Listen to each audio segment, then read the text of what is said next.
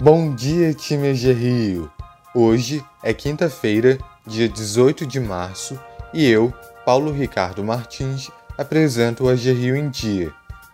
Começo o episódio parabenizando nosso colega Pedro Comarela Nogueira, que completa hoje seis anos de AG Rio. Parabéns, Pedro! E o time do Fomento agradece todo esse tempo de contribuição. Agora, vamos aos destaques do dia. Mudanças na metodologia de análise de crédito. O Comitê Interno de Gestão de Riscos e de Capital aprovou mudanças na metodologia de análise de crédito da AG Rio, com o objetivo de tornar a estratégia de concessão de financiamentos mais aderente ao contexto de pandemia. Para o Fundo de Recuperação Econômica dos Municípios Fluminenses, FRENF, e o Fundo Geral do Turismo, FUNGETUR, com os ajustes, ao solicitar um dos programas, o beneficiário poderá utilizar os faturamentos de 2019 ou 2020, valendo o exercício que apresentar maior valor absoluto. Para o Fungetura, entretanto, o modelo só é válido para empresas de hotelaria e eventos. Já nos casos de crédito via Fundo Estadual de Fomento ao Microcrédito Produtivo Orientado para Empreendedores, o FEMPO, a Gerrio passa a aceitar clientes que tenham apontamentos comerciais de até 300 reais no Serasa. Além disso, para empréstimos de até R$ 2.000, avalistas terceiros poderão comprovar a renda por meio de autodeclaração. Veja os detalhes na intranet. Ministério da Economia prevê crescimento para este ano.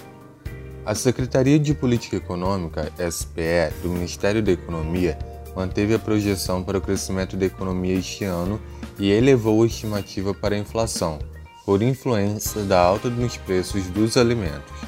A estimativa para o aumento do produto interno bruto foi mantida em 3,2% em relação ao boletim divulgado em novembro de 2020.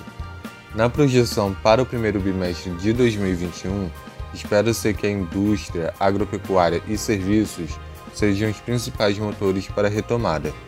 Já no comércio, nota-se o segundo arrefecimento seguido no varejo restrito, com recuo de 0,2% em janeiro de 2021 em relação a dezembro de 2020.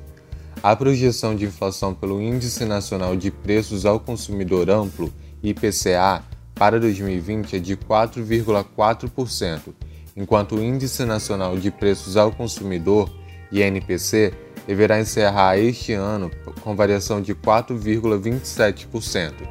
Já a projeção para o Índice Geral de Preços, Disponibilidade Interna, o IGPDI, que inclui também o setor atacadista e o custo da construção civil, além do consumidor final, é de 5,06%. Coronavírus. O governador do Rio, Cláudio Castro, vai estender por mais uma semana as medidas restritivas contra a propagação da Covid-19 em todo o estado do Rio de Janeiro.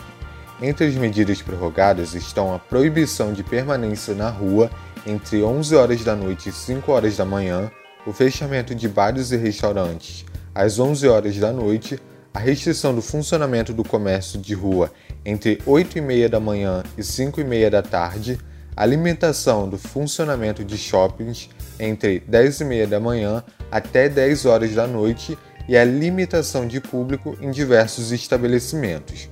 Além disso, o governador anunciou a abertura de 500 leitos na rede de saúde. O estado se encontra atualmente com uma fila de 231 pacientes que esperam leitos em UTIs. A campanha de vacinação contra o coronavírus no Rio de Janeiro, interrompida na sexta-feira por falta de vacina, recomeçou nesta semana, graças à chegada de novas doses da Coronavac. A expectativa é que os idosos de 75 e 76 anos sejam imunizados até o sábado, dia 20. A novidade é que a partir desta quinta-feira, homens e mulheres serão vacinados em dias diferentes. Dica de segurança cibernética: Instalar uma proteção antivírus é uma das formas mais fáceis e mais eficazes de manter suas informações pessoais, além de informações da empresa, protegidas.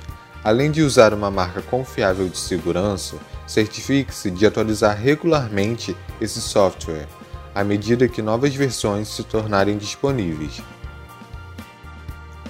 Ficamos por aqui, pessoal. Um ótimo dia de trabalho a todos.